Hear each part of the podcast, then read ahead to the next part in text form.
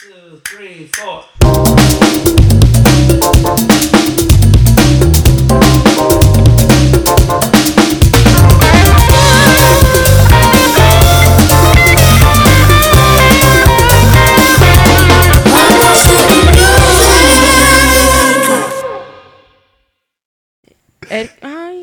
Lo mío no me ha crecido todavía.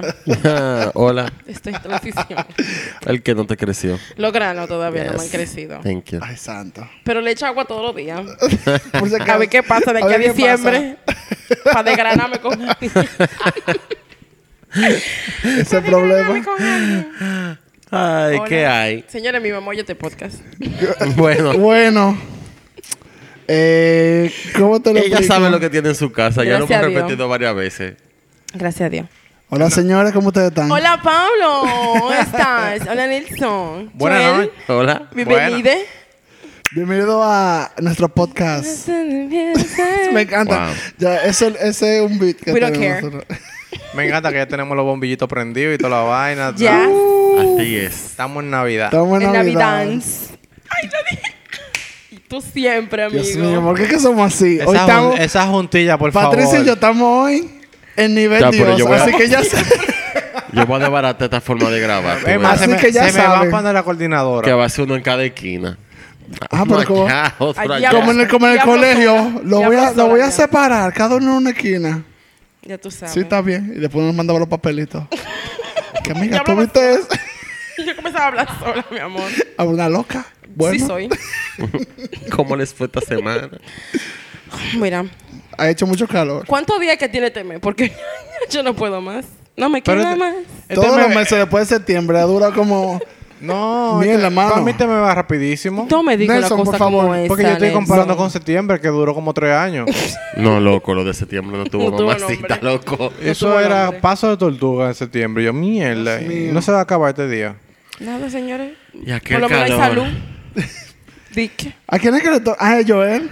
Cuente. ¿Es cierto? Amigo, cuente todo. ¿Qué me Cuente trajo? ¿De qué vamos a hablar? Mami, ¿qué me trajiste? Ese problema. Hay una respuesta que yo odiaba, pero ni, ni la voy a decir. Los pelos de... Odio todavía esa respuesta. Eh, Yo nunca se lo he dicho a Diego.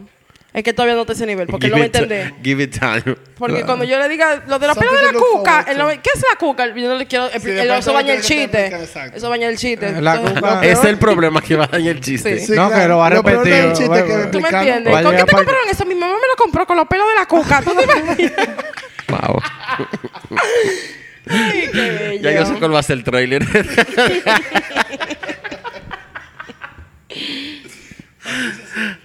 Ya. Cuando lo diciendo una mala palabrota bien grande con los pelos de la cuca. En estoy mayúscula. Ay, hombre. Amiga, pero ese eh, wallpaper está muy bonito. Ve, Tú viste, Es viste, una foto viste. mía. Stop it right now. 100%. Jonina, Está bien. No pasa nada. Tiene viste, que ser viste. Tony. Está lindo. Está lindo. Tantos colores. A verlo, ven a verlo, ven. Espérate que me- estoy malo del cuello. Yes, mi agenda de The Beatles too. man. ¿Es verdad? Sí. Dame una. Te doy una. Ok. Ok. Work. En el episodio de hoy viene chisme. Siempre. Cuente, cuente. Me quiero quitar los tenis. Quítate todo, quítatelo todo. Está haciendo calor. En verdad, sí. Como siempre. En el go. episodio de hoy vamos a hablar de una de un grupo español que en verdad son los fucking máximos, pero son un desastre. A mess. Yo, yo me imagino que tuvo que haber acabado terrible, porque ¿cómo es posible que al día de hoy casi nadie ni siquiera lo mencione? Excuse you. D- Dime, ¿cuántas veces ha salido este grupo sonando como ¿y qué pasa? ¿Qué ha pasado con ustedes? ¿En qué andan? Sí, No, no, no, eso no sale porque nadie se habla. O sea, eso no va a pasar. Oh my God, ¿es en serio? Yes. De eso es lo que queremos saber Eh, ahora. ah, para allá que vamos. Llegaremos ahí. Vamos a hablar de Mecano. Ah, Cristo.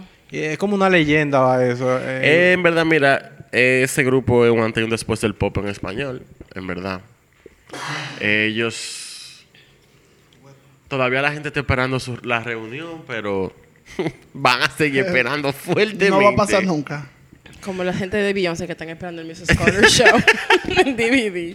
Ahí volvemos a mencionar ese pájaro, diablo. Tenemos muchos episodios de Cuente, Pablo, defiéndeme, ven. Ya le has hecho dos episodios. ¿eh? Gracias. It's what she deserves. She did. Y- Y vengo con Renaissance en un año. después de la gira. Lo estoy dejando marinar. Eh, para el episodio de hoy, me, me ayudé en mi investigación del periódico El País, obviamente, Claro. que o sea, deberían de darle un patrocinio. They have all the tea, though. Eh, del libro Los Tesoros de Mecano de Javier Adrados y del libro Mecano La Fuerza del Destino del mismo autor con Carlos del Amo, de artículos de la agencia EFE, de la revista Vanity Fair, del medio El Día de Valladolid y de el periódico El Confidencial. Yo no quisiera que esto se extienda tanto, pero en verdad es pila de información. Porque yo quiero, o sea, vamos a hablar del grupo desde el principio hasta el final. Eh, Mecano, como ya estaba diciendo, una banda española que todavía la gente. No te digo que todo el mundo, porque ya hay generaciones que, verdad, no van a saber quiénes son. No. Pero deberían, búsquenlo. Como estaba diciendo, mucha gente todavía está esperando que vuelvan. Eso no va a pasar. Es una banda de Madrid de los años 80 que surge como parte de la movida madrileña, que era un movimiento under de jóvenes que amaban la música. Había, ¿Qué otro grupo eran como del movimiento en esa época? Ay, yo no sé, eran, muchos eran muchos nombres que yo no conozco ninguno, para serte completamente sincero. Haz adelante, sí, creo que voy a mencionar uno. Ahora no me acuerdo. Vamos a llegar ahí, Nelson. Dele con todo. Pero No. tú ves cómo le hablar. Pero si dices, "Sí, ya me hago la Tú siempre arruinándome la vaina. No edges. Eh, todo, todo de la intención. La Wow. intención es lo que cuenta. Oh. El grupo empezó como un grupo tecnopop y con el paso del tiempo, obviamente, y la evolución de la música en los 80, ellos también fueron evolucionando. Mecano estaba compuesto. Yo sí soy iluso, puse está compuesto, por favor. Ay, oh, mi amigue. Estaba compuesto por los hermanos José María y Nacho Cano, los hermanos Bronco, básicamente, y de One and Only Ana Roja, que vino el otro día, yo ni me enteré. Yo tampoco. Eh, Ana Roja es hija de un ingeniero y nieta de un marqués. Eso a ella le trajo también mucha crítica, porque a la gente todo le molesta. Obvio. Y se supone que ella tenía amores con José María, que estudiaba eh, administración de empresa. Y se conocieron en una fiesta en un sitio en el Paseo de la Habana. El grupo más o menos empieza cuando José María eh, le dice a Nato Roja que lo acompañara a tocar a fiestas. Y el hermano de José María Nacho los, los acompañaba también. Eh, dentro de toda esa fiesta que yo tocaba, el productor Miguel Ángel Arenas, conocido como Capi, fue el básicamente el que no formó la banda porque ellos estaban ellos tres, pero fue el que lo puso a ellos, o sea, lo agarró, los instruyó, lo encaminó. Miguel Ángel Arenas es uno de los productores más grandes de España, fue, incluso fue que descubrió a Alejandro Sanz. Eh, él cuenta que un chico llamado José María apareció un día con su hermano y su exnovia, ya ya habían terminado, en las oficinas de Is- Hispavox para venderse como una especie de cantautor, pero yo les dije, ¿por qué no formáis un grupo de tres, un grupo pop de tres? Eso cuenta Miguel Ángel Arenas. Hay muchas cosas también que yo voy a contar que, que son artículos de los, de los medios que mencioné. Muchas de esas cosas son entrevistas que se le hicieron ya en años más recientes a Miguel. Ángel Arenas. Ana Toroja no quería, en verdad, ser la cantante principal. Ella fue, o sea, tuvieron que durar su par de semanas convenciéndola. Ella, y aceptó, fue también cascarrabiando. Ya Ana Roja Ese tenía carrera. teléfono. ¿Cuándo es? No, no, no. Eran tres chamaquitos. Ellos estaban súper enfocados en lo que querían al final. Y entre toda la, toda tocadera y toda la tocadera son bueno, los vieron los ejecutivos de CBS Records, que hoy en día es Sony Music, y se interesaron en, en el grupo y le firmaron un contrato disquero. Mecano lanzó eh, su primera canción, que fue un sencillo, que wow, eh, un himno, que se llama Hoy no me puedo levantar, el fin de semana me dejó fatal. Dios santo. Ah, Relatable. muy, muy relatable.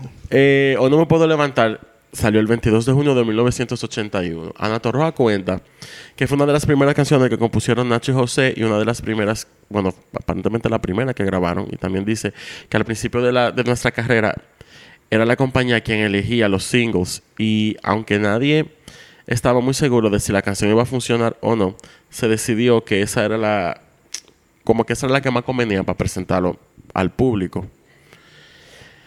Eh, obviamente la canción estaba inspirada en una resaca de Nacho. Claro. I mean, Soy Nacho. Hemos pasado por bebiendo y fumando sin parar de reír. Óyeme, ese. Así soy. Patricia. Hoy no me puedo levantar, en verdad. Salió, pero al principio como que no hizo mucho. Eh, Miguel Ángel Arenas cuenta que en la radio no, no entraron con un éxito muy claro.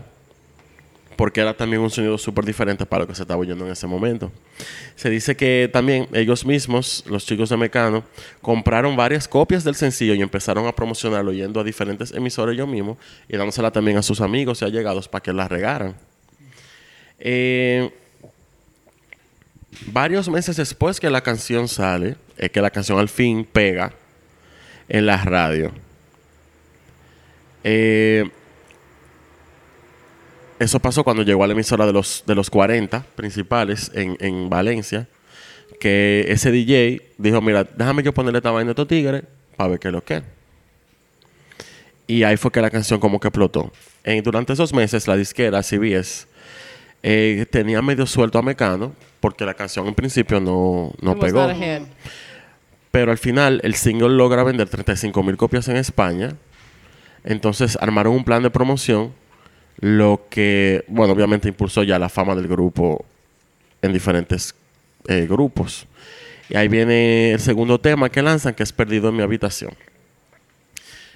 Eh, para el 82 eh, sale el primer disco ya formalmente de la banda. Eh, se llama así mismo Mecano le hicieron una, una promoción, o sea, un plan de promoción grandísimo por el país completo. El disco logró vender 300 mil copias en solo un par de semanas. En España eso es pila, en verdad. ¿Cuántas copias? 300 mil. That's all. No, en que esa época no había streaming ni nada, o sea, son 300 mil Era copias comprado. físicas. La gente salió de su casa y fue a comprarlo. Y a gastar su dinero, exacto. El grupo sonaba en toda la boda, en todos los cumpleaños, en toda la discoteca, en todos los lados. Pero sonaban principalmente en Madrid. Eh, el primer disco tenía canciones como Me colé en una fiesta, que amo esa canción. Eh, maquillaje. Y, y los dos sencillos anteriores que ya habían salido. El grupo comienza una gira por Europa eh, y llamaba mucho la atención como la estética que ellos tenían, que era súper clean eh, en la tarima. Y durante como todo el show era súper, no que minimal, pero clean. O sea, ellos hacían sus canciones, Clean aesthetic. exacto, todo por el pie. ¿Cómo que dice? Con el pie de la letra. Con la letra en el Bien pie, la- en el pie en el culo, no sé. Exacto. que no pie en el culo. Eh, durante esta gira, la primera canción que suena fuera de España de Mecano es Maquillaje, que esa la cantan todavía en todos los karaoke, deben superarla. No me mires, no, me mires, no, no, no, no, no me mires. Es Esa que es un disco. Es un Sí, clásico. Pero en verdad no, no es lo mejor de ellos. No, obviamente que aquí no. y polvo allá. Ese mismo. Maquillate, maquillate. Polvo aquí, polvo allá. De cristal. Cuente. Por aquí, por acá. Es que es un clásico ya. Y esto se está ¿Y despegando. y qué fue que lo usaron? Usaron eso en una promoción hace un par de años. todo lo- esto a cada rato. A cada rato lo ponen. Como un- en una, así, como un anuncio. o algo Sí, así. that's right. Yo lo que no recuerdo qué. Creo que era local la marca. Eh,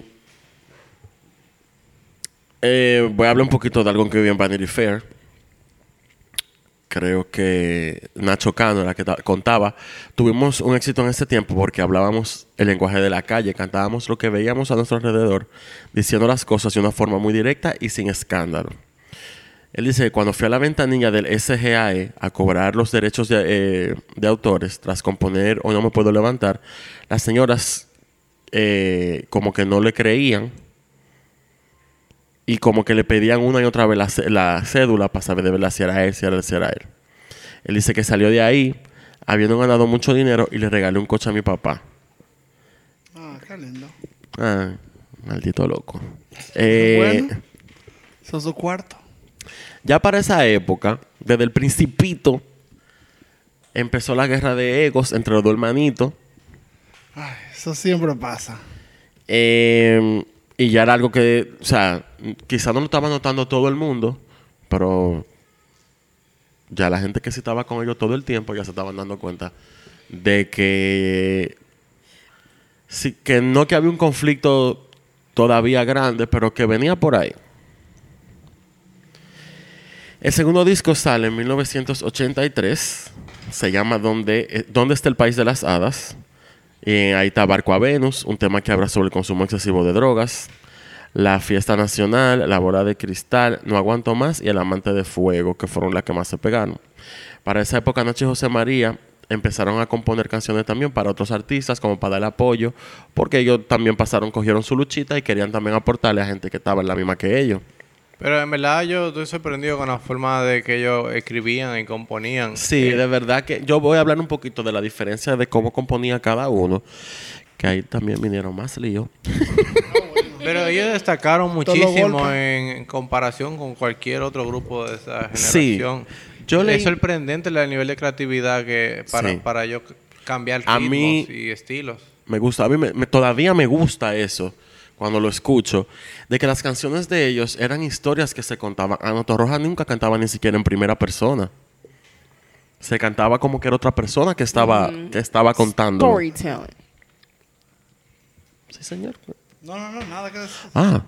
No, por si acaso. Eh, incluso yo leí un artículo hace ya como 10 años de eso, eh, que para esa época, 10, 12 años de eso, dígase 2012, 2010, y todavía para esa época, el grupo separado ya, para ese momento tenían separado casi 20 años. Y todavía ellos vendían anual 200 mil copias, que eso es mucho para un disco que no está, para un grupo que no está haciendo No está nada. haciendo nada. No. Ni va a hacer nada. Gracias.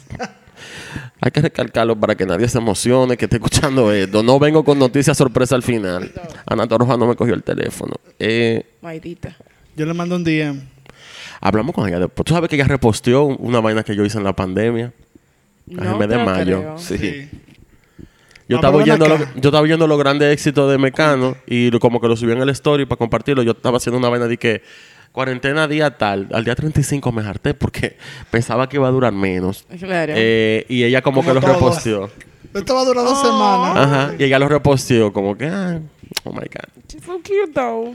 La hija Una de la bebida luna. que dimos hoy. Ay. Ese día. Yendo mecano. Te estoy diciendo.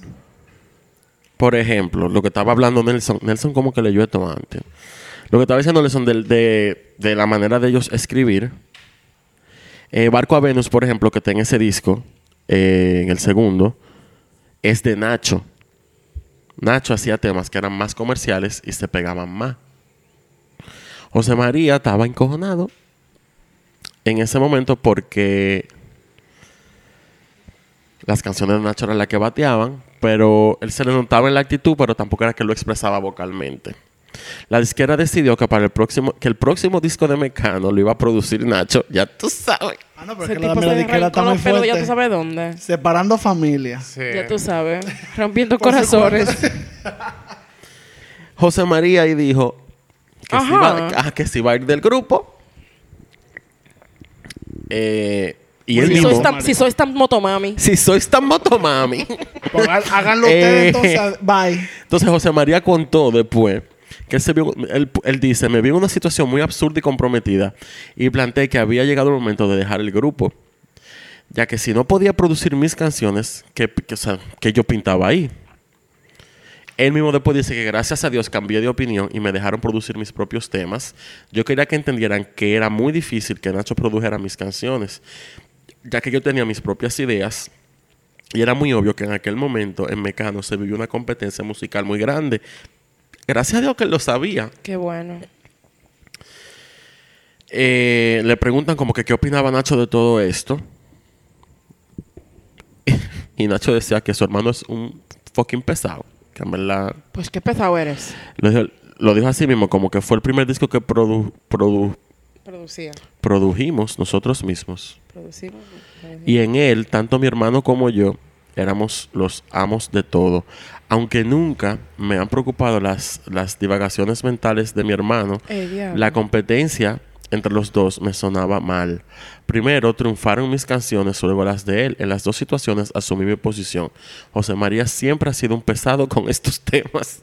El O Ah, sea que, de está loco de amarrar, dijo él. Ellos tenían siglos sin verse, se tuvieron que ver hace poco porque el papá se murió. Oh, wow. Y ni se hablaron. Oh, wow. Imagine. All the people. I can't.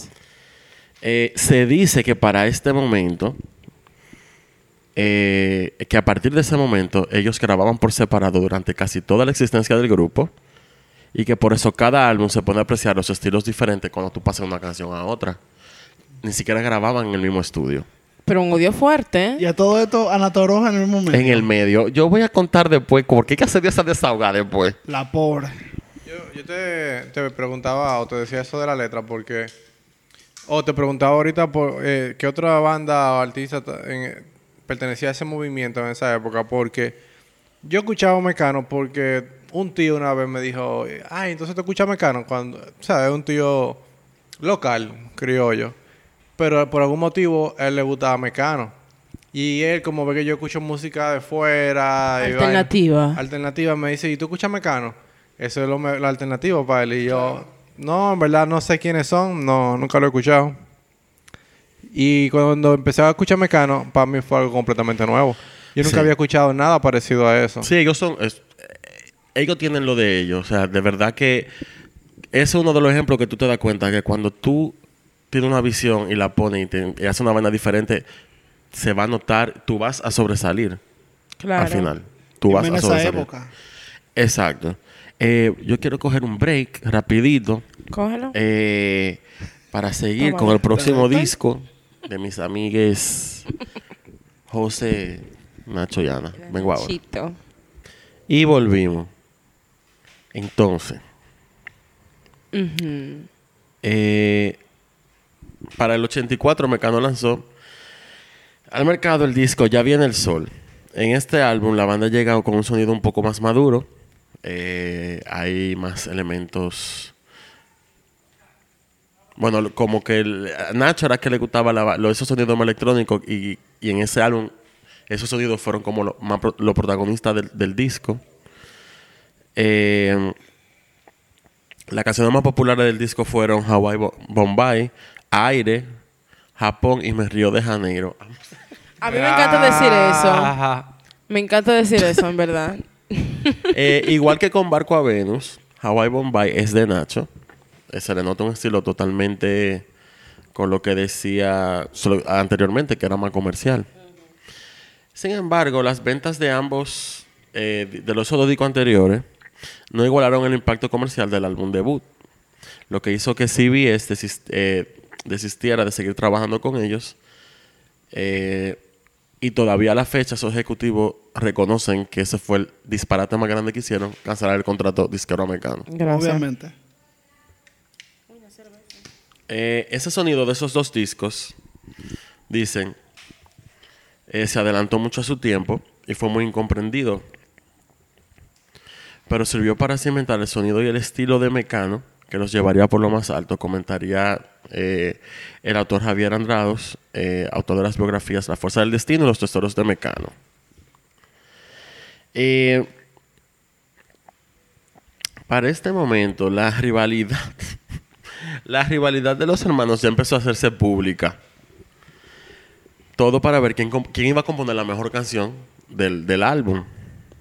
Miguel Ángel Arenas, el Capi, cuenta que los hermanos se caían a golpes a cada rato Y él decía que no era que no se querían, que ellos se amaban, pero, Pero que se había- odiaban. Ajá, pero que había una diferencia eh, de estilos entre ambos y que ellos estaban conscientes de eso desde el principio.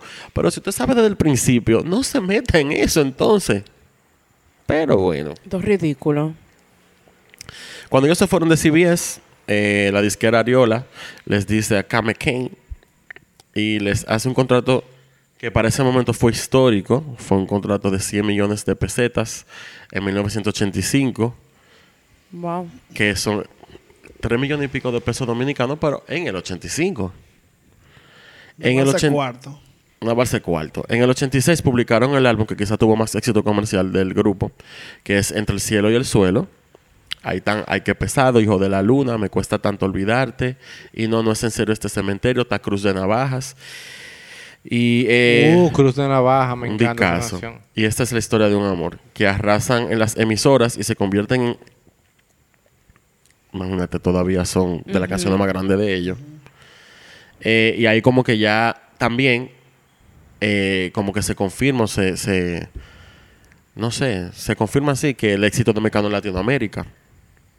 Que aunque ellos venían ya sonando Leve. tímidamente, pero ya con ese fue como que para este lado también, boom. Explotaron ahí. Eje.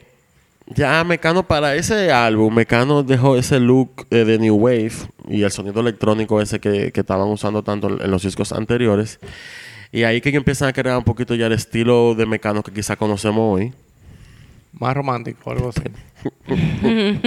con letras más maduras y su look también. Te voy a picar.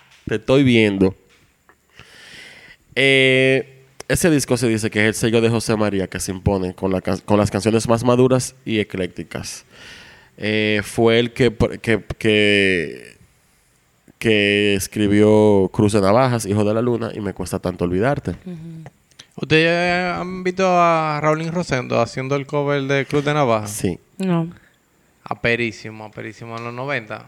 Qué maldito swagger. sí. Juan. Choices. Eh, José María cuenta como que su hermano no asumió ese cambio muy bien, como que no le sentó bien. Se llenó de odio. Ajá. Él dice, Nacho dejó de ser... Tigre. Nacho dejó de ser el macho alfa. Eh, lo cuenta en uno de los libros que cité anteriormente. José María dice, para Nacho fue muy duro pasar por ahí. De repente se le cambiaron los esquemas, para un shock y esa competencia, eh, digamos también a veces mala leche, la fuimos arrastrando hasta el final de Mecano. Tú dices, eh, fue todo obsesivo y absurdo, pero es que toda aquella gente se equivocó al pensar que yo era el malo y Nacho el bueno. Como luego volvieron a caer en el error de pensar que yo era el bueno de verdad y que Nacho era el malo. Excuse me, Ah, what bueno, type of entonces- drugs? Y es que no había bueno ni malo. Eran... Dos hermanos. Dos idiotas. Dos hermanos. Dos, dos hermanos, exacto. Eso es lo que iba a decir. Al final son dos hermanos. Bueno, loco, espérate, tú tienes hermanos, tú también. Sí. Aquí todos tenemos hermanos. Yo sí. soy el bueno, te lo puedo confirmar aquí mismo. No es eso, que pasa la rivalidad de buena ni la hermanos. mala. Yo soy la que no es buena ni La loca. Exacto. Es que como hermano, la rivalidad que tú tienes, que ellos pueden tener, se va aún más allá porque tú sabes que a tu hermano tú le puedes decir de todo. Y yo no, no qui- quisiera estar ahí para ver los pleitos que eso, eso para tuvieron. Oye, yo Porque pago tú- dinero. Exactamente. Es que tú peleas más fuerte con tus hermanos. No, con porque tu hay gente que los vio los pleitos. Vamos a llegar ahí. que tú Por la confianza, claro, porque tú eres mi hermano. Nos bajamos como dos malditos locos, pero tú eres mi hermano, ese es el punto. Ok. El error está en que después tú Señores, discutas con los un familiar. hermanos de los dos podcasters que están aquí. Los hermanes. Por favor, tírenlo por DM. Si pasa cualquier cosa. No, mis hermanos no escuchan esto. Bueno, Qué si, fino. si quieren ayu- Siento una ayudar rivalidad. Sí, así es. Siento una rivalidad. a los hermanos de aquí, si quieren ayudar a mejorar la relación familiar y eso, que, Compren el merch. que se inscriban en Patreon. en el Patreon. Exactamente. Gracias, Nelson. Comiencen a sanar, a, a sanar lazos. A sanar heridas. A cerrar ciclos. I'll forgive you. Ok. Durante la gira de ese disco, la cosa se puso jodona otra vez. Empezaron los rumores de que las peleas... eh, Ahí se- ya empezó a salir a la pública los rumores de que ellos se callan a golpe. No me sorprende. Y empezaron rumores que Anato Roja iba a dejar el grupo. ¿Y quién iba a estar en ¿Y esa quién le va a loquera? aguantar eso? Mucho duro ella. No, pero ahora es que falta mambo. Ah, La todavía que pobre. falta un trompa. Chacho, faltan como tres discos más. Si no sale mi canción favorita todavía. Eh, Rosa Araíre, la manager de, de Mecano, contó que los dos tigres eran dos animales. Obvio. The que- White. Dice- Exacto, que, que ellos no se respetaban, no tenía que ver quién estaba ahí. Eh, o sea, que ellos no tenían límite para insultarse. Que lo más feo que ellos se podían decir, que eso lo decían. Adelante a la Qué gente. belleza. Así es. Pues tú pones en tu casa, pero no adelante a la gente. The Whites. Para el Europeo. 1988, Trash. Mecano lanza Descanso Dominical, tremendo disco, con una gira grandísima. La canción más emblemática, las canciones más emblemáticas de ese disco fueron, bueno, mi favorito, La Fuerza del Destino, El Blues del Esclavo, Mujer contra Mujer y No hay marcha en New York. Además de los problemas de la relación del grupo, hace, o sea, hace que el disco se convierta en- quizá en uno de los más recordados. La canción Mujer contra Mujer es la que dio más de qué hablar porque era una canción de un amor entre dos mujeres en el 88. Exacto. O Controversial. sea, un amor de ella dos solamente, no, con, no había... Pájaros. Dos lesbianas. Lesbians. Ok. Let's go, lesbians. Y se armó una fucking controversia grandísima. En muchísimos países aplaudieron la canción, pero la canción tuvo tanto éxito que hasta se grabó en varios idiomas. Es que esa canción es dura. Muy buena canción. La sí, agenda. la grabaron en francés con el título esa, ah, Infame avec un femme, o como sea, Uepa. alcanzando de inmediato el número uno en las listas de Francia. Eh, y convirtiéndose con el paso de las semanas en la canción extranjera que más tiempo permaneció en la cima de popularidad con casi medio millón de copias vendidas. Ya para esa época, para conquistar el mercado italiano, Mecano también lanzaría en italiano eh, Hijo de la Luna, Filio de la Luna, que incluía la canción del, pues, obviamente el mismo nombre, y otros singles populares incluidos en sus dos últimos discos, mientras se embarcaban en una gira por toda España y Latinoamérica. La rivalidad de Nacho y José María Me encanta esa estaba en su rivalidad. buena. La discográfica decidió que a partir de Descanso Dominical ambos tendrían el mismo número de canciones en los discos. O sea que si uno tenía cinco, el otro tenía que tener cinco. También son muy apoyadores. Porque le digo, miren, o, Exacto. Es que o ellos están dejan el cobrando pleito, le cancelo toda esta mierda. Es que están cobrando su cuarto, dime. Exacto, they don't give a fuck. Eh, mátese ustedes, pero me tienen que dar el disco. Cinco y cinco, entonces. No, ese es el tema. Que, tú, si tú dejas que uno de los hermanos nada más haga toda esa parte, entonces va a ganar más y ahí es donde comienza el conflicto. No, es- no sé si tanto por... Eh, si no sé si tanto por el tema del prestigio, sino también que quien está facturando. ¿Qué es lo que quieren al final? Para ese momento, Ana Torroja estaba harta. Hasta los cojones. A todo esto, yo estoy, mira, a la Ana la tengo. Cara del del coro. Mira. Claro. Eh, José María la hizo grabar la canción Eugenio Salvador Dalí por 14 horas. Pero espérate, ¿Y por qué en ¿qué? el baño? ¿Cuándo fue en el baño? Ah, Dime, Nelson. no entendí, no entendí. que hizo, la- hizo grabar las canciones en el que de Salvador Dalí? Eugenio Salvador Dalí, la canción, La canción. por 14 horas. ¿Y qué es lo que tiene esa canción que está tan... No, esta canción es la maldita leche. Pero Sí, tendría que pero hablar porque Diana, 14 la horas, pobre. coño. No salió muda. muda salió de ahí. Del baño. Yo renuncio así mismo.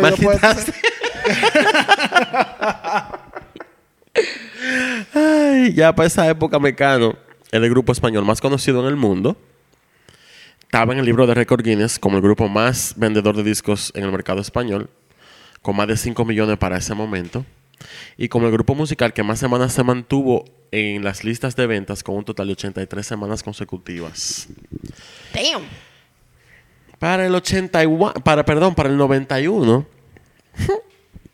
There you go. lanzan el disco Adalai. Ya ahí la cosa está Ahí lo pinta rosa. Ya ahí ya. Nacho estaba metiéndose en una religión Ay, Ay, santo. me encanta. y se estaba notando en el disco. El álbum fue súper exitoso en España y Latinoamérica. Tenía el tema JC, o sea, Jesucristo. Eh, tenía 7 de septiembre. Tenía Naturaleza Muerta y Una Rosa es una Rosa. Luego de una gira larguísima, ellos deciden como tomarse un descanso indefinido Y cada quien como que iba a coger un rumbito de su tiras profesión. para su lado. Era un descanso que se suponía que iba a durar tres años, pero en verdad duró seis. Eh, Ana Torroja, que aquí fue que empezó a llegar a soltarlo todo. Soltar la sopa. Ana Torroja dice en el libro Los Tesoros de Mecano que en esa, ella dice, en esa gira la pasé muy mal.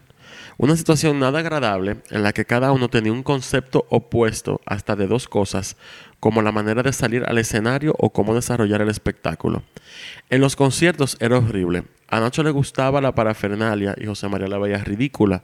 Yo intentaba converse- convencer a uno por encargo del otro de cómo hacer las cosas. Y luego se encojonaban y al final, pleito, golpe, cuchillo, colín, de todo. Para esa la gira, esa gira de Adalai se extendió por 14 meses en España y, y Latinoamérica. Ningún grupo español, ningún artista español había hecho eso nunca. Nacho tenía una canción en el concierto que era como para lucírsela, haciendo como uno solo, una vaina, que era una canción instrumental. Qué ridículo. Y la gente como que se volvía loca con esa vaina. Y el otro se llenó de odio. Mm, espérate. Tenso. Entonces él añade esa vaina a mitad de la gira. Que ya había que, tú sabes, el, formato está ya, que hay que reajustar toda la mierda. Entonces le ponían como unos, unos arneses Ujú. Para que saliera, para que volara. Por la producción. sí, porque él se dice que él pensaba que nadie volaba más alto que él. Ah, cuente. Eh, ese, es el que está en religión después. El gracias. Nacho. A Nacho. la Nachi.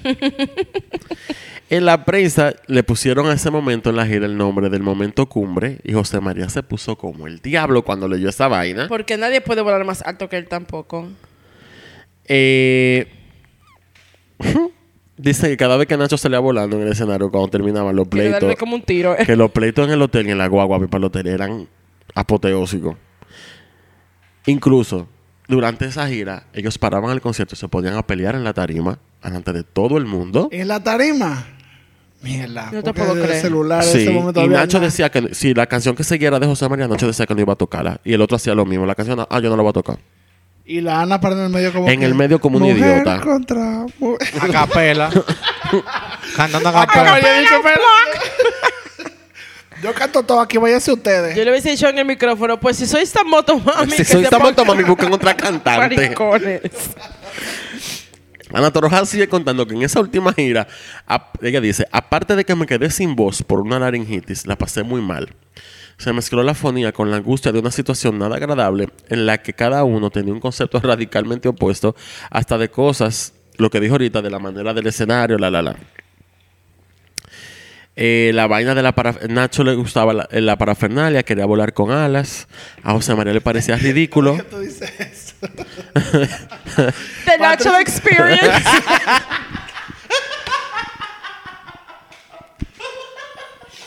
No La gente puedo. no entiende esa referencia. Espérate. que la busquen. Ay. Yo no Oye, puedo con ese-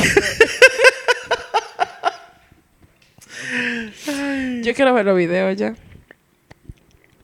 oye, ella dice, había momentos en los que él estaba, o sea, negado totalmente a seguir con el concierto cada vez que el otro salía volando, porque para colmo la gente se volvía loca cada vez que le hacía esa vaina.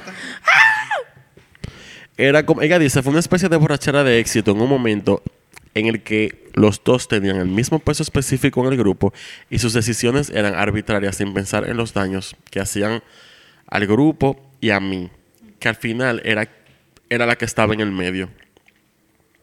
Yo no pasaría por ahí otra vez si alguna vez volviéramos a hacer algo juntos. O sea, olvídense de eso. Que si pelean me voy por aquí mismo, gracias. Después de eso, Nacho publicó dos discos en el, en el break de que, que cogieron. Y en el 97, Ana Torroja lanzó su disco Puntos Cardinales, que le fue bastante bien, que hay que estar contratiempo. Y José María compuso un drama lírico llamado Luna, que se estrenó en junio del, no- del 98 en el Palau de Música Valenciano. Descanso Dominical y Adalai, los dos últimos de, de Mecano, que fueron como los que consolidaron ya su carrera full. Eh, como dije ahorita, le trajeron muchísimo éxito, no solo en España, sino que en, el continente americano. Ya para el 98 sacaron un disco recopilatorio que se llama Ana José Nacho, con 23 canciones populares del grupo y 7 temas nuevos. El disco vendió un millón de copias en el mundo y es aquí, a partir de como de esa reunión, que empieza ya la separación oficial de la banda. Vamos a coger un break para colar un café. Y venimos en breve. Volvimos. Eh, ya yo me perdí, como siempre. Volvimos. Estamos en que el pana sacó un Ajá, álbum. volvieron. Cuente. Volvieron con el disco La La La. Esa, esa vuelta, obviamente la estaba esperando todo el mundo, pero al mismo tiempo se notó que, que era un tema de dinero también. José María gastó todo el dinero que tenía en la ópera que compuso, que la crítica la debarató. Y Nacho, el segundo disco de Nacho no vendió nada. Él, lo compró, mierda. él compró dos seguro el mismo. Me alegro mucho por los dos. Claro. A la que sí le estaba yendo Compré bien. una caja para regalar a la gente. A la que le estaba yendo bien Granato Roja con su primer disco de solista, que estaba vendiendo súper bien, que era Puntos Cardinales. Y ella misma estaba súper contenta, como la misma. Y todo el círculo que sabía, todo lo que había pasado, todo el mundo estaba súper feliz. Que ella por- Claro. por, fin estaba haciendo algo de ella. Y salió de ese secuestral. Ella incluso tenía previsto una gira que, se- que tuvo que retrasarla porque tuvieron que sacar el Ana José Nacho de Mecano. Eh, Ana Torroja aceptó juntarse de nuevo con, con, Con los nenes. con los hermanitos. Porque la, la compañía disquera la presionó, en verdad, muchísimo. Ella misma dijo, efectivamente, yo no quería volver. No es que pensase que era solo un reencuentro fugaz de Mecano, sino que estaba muy jodida y punto. Ella dice, una tiene su orgullo y su corazón, y no me parecía justo. Incluso estaba enfadada conmigo misma por no haber sido lo suficientemente fuerte para plantarme y decir que no. O sea que ella no quería No. juntarse con esos maricones. La traumatizaron. Claro. Dos quintales de sal en- entraban- Oye- Se entraban a golpe en el escenario. La pobre ya que dos cantando. quintales de sal. de en grano. Moja. Ay, tú. Ay. En resumen, ninguno de los tres le hacía ningún tipo como de ilusión ese reencuentro. Pero querían cuarto. Y obviamente por eso la cosa salió como salió y para allá vamos ahora. Durante todo el reencuentro, el protagonista fue el mínimo esfuerzo. ¡Ay, qué lindo! Ahí nadie estaba en nada. Estaban toditos como que, ok, Hagan lo que ustedes quieran. estamos aquí. Las canciones nuevas eran canciones de José María, que eran, que fue, bueno, tres de ellas que fueron desechadas de discos anteriores. Eh, la pregunta que se hacía era como que si habían sido descartadas anteriormente, ¿para qué diablo la estamos sacando ahora? Si a, lo- a nadie le gustó. Bueno, porque no, a lo mejor no acoplaban bien con el álbum, con el sonido. Nelson, una canción que, des- que desecharon en el 91 para el 98 iba a sonar ridículamente diferente. That's right. Porque después del 95 la música pop cambió totalmente. Totalmente. En el 98 que se estaba oyendo eran ritmo latino mezclado, Ricky Martin y la Copa de la Vida. Ya lo saben. Luchar por ella. Nacho puso el tema Los Piratas del Amor, de las siete canciones de Ike Nueva. Eh, Torroja dijo, dijo de esa canción, así mismo lo dijo, no puedo con ella. me sentí ridícula cantándola, algo que nunca me había pasado, incluso con canciones que no me gustaban. Fue como una especie de revolución interior que nunca había tenido. En el libro Los de Tesoros... revelación. ¿Eh? De revolución. O sea, ya parece que tiene lucha interna con el tema de que mierda. Ya de por sí que cantaba canciones que quizás no le gustaban. Que, Estaba en una reunión que no quería estar. Exacto, una reunión que no quería estar. Es como que, I'm sorry, I- I'm late, I didn't want to come. Eh, ella lo dice, ella de por sí que tiene canciones que no le gustaban, pero que esta era ya como Dios El santo. tope de lo exageradamente. ridículo. En el libro Los Tesoros de Mecano, José María dice hizo la, que él hizo la promoción del disco también cacarrabiando todo el tiempo. Come mierda. Eh, dice Nacho, Él estaba como un niño pequeño al que obligan a hacer algo y reacciona como encojonado. José Mariano estaba implicado de la misma forma que nosotros y nos hizo una gran putada. Se quedaba, se qued- se quedaba dormido en las entrevistas. ¿Cómo va a ser? ¿Ese era quién? José María, a las que iba, porque tampo- había alguna que ni llegaba. A lo mejor estaba cansado, señores. Cansado de cargar con el peso de su maldita irresponsabilidad. Eh, en esa época, dice Nacho, nuestra relación, me refiero a la, a la de... Le de o sea, hermanos. él yo y mi hermano, no pasaba por un buen momento. No relaje. no pasaba por Como un buen momento. 81, ¿no? Desde el 81. Creo que se rebotó bastante cuando el primer single, El Club de los Humildes, fue mío. Que no estuviera con las suficientes ganas de sacar el disco, pues era comprensible. Pero no de la forma que lo hizo. Debíamos mucho al público y todo lo que teníamos en la vida gra- era gracias a Mecano. Fue muy injusto tirar todo por la borda de esa manera. Eh, ahora vamos a ir a los premios Amigo de 1998. Premios amigos. Ajá. Ellos estaban en el medio de promocionar este disco. A ellos les dan un premio especial por la trayectoria del grupo. Una pregunta. ¿Esos premios se llaman ahora premios amigues? Ok. Stop it, Queen. Queen. Te doy un microfonazo. Yo ni sé si existen o yo creo que le cambiaron el nombre. El nuestro. No, no. Esto es español. o no sé si es mexicano. Mira, I don't care.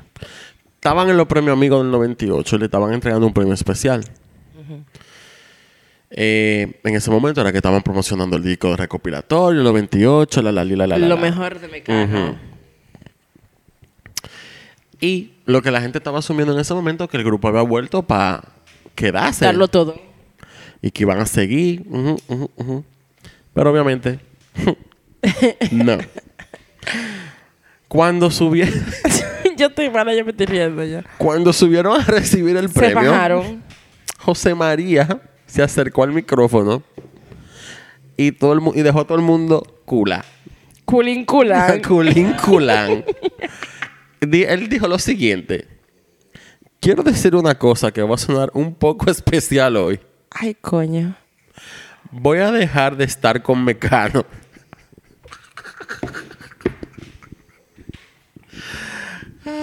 Para mí esta etapa ha sido bellísima y la quiero recordar como tal. Me cuesta estar ya un, oye, me cuesta estar ya en un grupo de pop, tengo que reconocerlo. La disciplina es altísima y voy perdiendo la elasticidad. Ahora que no estoy, puedo decir que es el grupo pop más grande de todos los tiempos. Muchas gracias a ustedes y que Dios los bendiga. Dios los bendiga. Dios la bendiga. Ana Torroja dijo que obviamente no era el final que se estaban esperando. Y como que Nacho estaba medio sonriendo, como que Finally, this bitch is out of here. él dijo en el micrófono, como que tratando de ser gracioso, como que ha quedado patente que mi hermano y yo nunca estamos de acuerdo. Is that funny? Siempre me toca desequilibrar la balanza para un lado. Y en este caso me voy para este, dijo Ana Torroja. Y se acercó a Nacho. Eh, los compañeros de Ana Torroja, no, nadie, absolutamente nadie, sabía de ese anuncio. Él se lo tiró a todo el mundo ahí. Recuerdo que vi una entrevista de ella de hace dos, tres años, que ella lo contó diciendo como que cuando estaban en el backstage estaban toditos mirándose como que... am, Qué gilipollas. ¿Cómo así, loco, que tú estás soltando esto así? Ana Torroja le confesó a Pepe Bueno que la ruptura de Mecano fue un shock. Dijo, cuando salimos fuera del escenario me puse a llorar. Fue como cuando se rompe una pareja. Como cuando te dejan sin saber que había, que había algún problema. Ninguno de los dos, ni Nacho ni yo, teníamos ni idea de que realmente José estaba pensando en tirar por, para otro lado. Eh, y le cayó como un vale de agua fría. Ella cuenta que ella fue una de las más afectadas, tanto que sin darse cuenta cayó en una depresión grandísima que la llevó al borde de su vida. Se quiso matar. Así es. Por eso dos bugarrones que no estaban en nada. Al sol de hoy, Te digo. los tres miembros de Mecano, Grupo pop que es considerado todo un hito artístico en la historia de la música pop española. 20 millones de discos abajo. Siguen dedicados a sus proyectos personales. Ana Rojas se radicó en México, ya hace mucho, en verdad. Y sigue dedicada a su carrera como solista, mientras que Nacho, tras la publicación de varios títulos en solitario, se dedica a la composición de espectáculos musicales, con gran éxito de la crítica y del público. Y José María eh, se dejó crecer el cabello y la barba, parece el demonio, en verdad. Y él se mudó para Inglaterra y lo que hace es pintar y todo y todo. Soy José María, loco. A José María. Ay. Eh, para noviembre del 2011, José Antonio Avellán dio la noticia a todos los fans de Mecano que por fin, por fin, Mecano volvía. Después de varios días de todo el mundo súper confundido, gente desmintiendo, la, la, la, el regreso nunca se dio. Eh, Avellán, de hecho, sigue. ¿Qué es lo que dice ahí, Dios mío?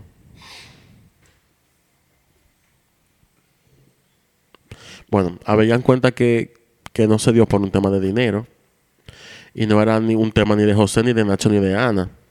Era que los agentes involucrados estaban en, en el banco que ponía el dinero, que era el BBVA. Y estaban los lugares que albergaban los cinco o seis conciertos también. Iban a tocar el Estadio Azteca, incluso de México. Que estaba todo súper seteado, todo estaba súper avanzado. Y lo único que faltaba era que el banco BBVA y los intermediarios se pusieran de acuerdo. Una fuente del banco, siempre hay un chimoso, Dijo que eso es mentira. dijo, El portero fue eso. enumeró todas las razones y dijo que la primera fue que Nacho Cano fue el que intentó juntar el grupo, que el banco, eh, con un proyecto bajo el brazo, que era una, una pequeña gira, que era lo que iban a hacer al final, eh, no quedaba claro si iban a hacer disco ni nada. El banco iba a patrocinar la primera edición de Operación Triunfo, también en y otros proyectos musicales dirigidos a jóvenes. Bueno, que el banco lo patrocinó en verdad. El banco le interesó mucho la propuesta. Eh, y que además Mecano seguía siendo bastante popular en Latinoamérica. eh, donde el banco se estaba expandiendo. El banco en verdad sí se expandió en Latinoamérica. Eh, y como que no se ponían de acuerdo exactamente cuál iba a ser su papel durante de esa gira. Si era patrocinar la gira completa, coproducirla, ofrecer entradas con descuento, la, la, la. Otro, también esta persona dice que Nacho Cano no puso sobre la mesa un proyecto cerrado del tipo, hemos vuelto y queremos que el banco nos patrocine. Que él lo que dijo fue que si nos juntamos otra vez, los tres estarían dispuestos a... O sea, él no fue a plantearse al banco de que esto y esto y esto, sino que él fue muy abierto a posibilidades.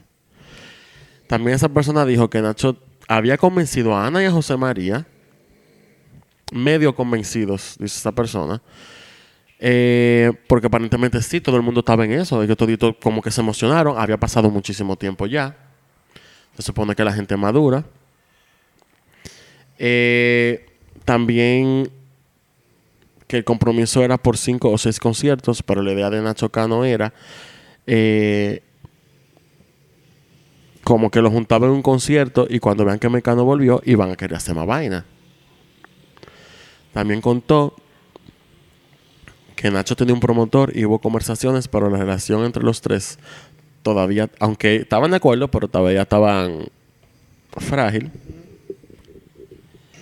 Miguel Ángel Arenas, el Capi, dice que él mismo, por más que ha intentado reconciliarlos a todos, No ha podido. él no ha podido. Que él directamente o a través de amigos en comunes no ha logrado que ellos se pongan de acuerdo para nada. Eso es culpa de Yoko Ono. Oh my. Esa mujer no pega. Wow.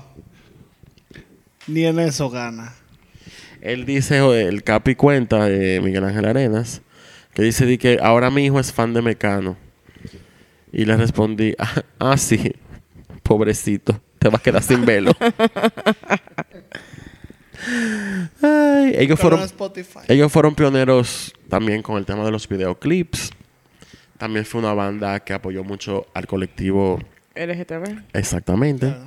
Que en esa época estaba más, mucho más complicado que, toda, que como está ahora. Claro. Pero al final la banda nada, sigue siendo recordada y recordada se quedará porque no van a volver. Esto es todo por hoy. Es que se unen a muerte.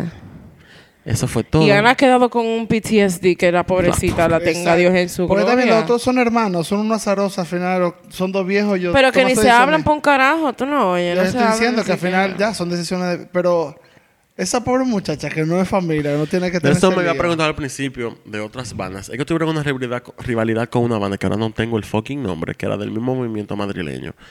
Les prometo que lo voy a averiguar y lo postearé por ahí. Ok. Pero esto es todo. Y nunca se dieron una puñalada en el escenario. Yo estaba esperando. Eso que esperando. Ah, yo Uh, también. Creo que hubiera, hubiera sonado No, eso, marico, a mí lo que me dejó mala fue lo del los premios. Bueno, gracias por el premio, pero yo me voy. yo me voy. Ha sido suficiente de mecano con estos maricones. Ya yo no puedo con esta gente. Conclusión del O episodio. sea, como que lo que estaban molestando eran, la- eran Nacho y Ana. Bueno, bueno, ustedes están del diablo. Me voy de este grupo de mierda que me tienen. Lo, rar- lo raro que tiene que ser volver para los asientos donde estás sentado con la banda. todo- Y dije- Y que fue de que, "Titi, ok, No, yo me ahora". imagino que yo, yo me voy para mi casa Yo por me el vivo. voy, claro. La pobre Ana llorando. Que estuvo al- que se estaba tratando de suicidar. Qué pesado. No lo trató, lo pensó. Lo pensó. Eso fue lo que se deja dicho con lo que yo busqué. Bueno, del dicho al hecho, hay poco Ah. trecho en este Ay, caso. santo. Una consecuencia bien permanente.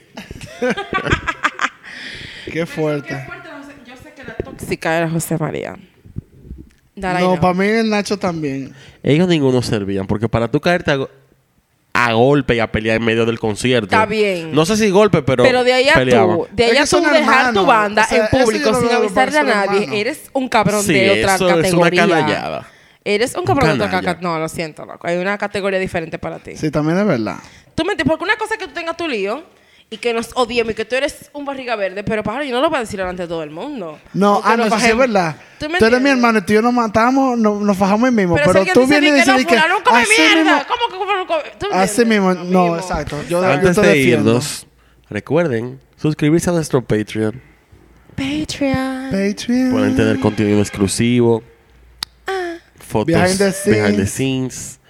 Lo podemos mencionar aquí, dándole un shout out. Pueden oír el episodio antes de que salga Pu- al main feed. pueden Salen antes. escucharlo el día antes. Nudes. Todo, tiene todo. y muchas ahí. cosas más. Tira, tire para adelante. Yo me dije nudes. Quiere más. Gracias por su sintonía. de verdad. Me encantó este episodio. Gracias, muy buen episodio. Vamos a irme ¿Por qué calma los ahora. episodios de George siempre son so dramatic? si no es dramático, es pila muerte. Who lives for drama. Vamos a ir, vamos a irme calma ahora. Bye. Nos vemos. Bye. Three, four.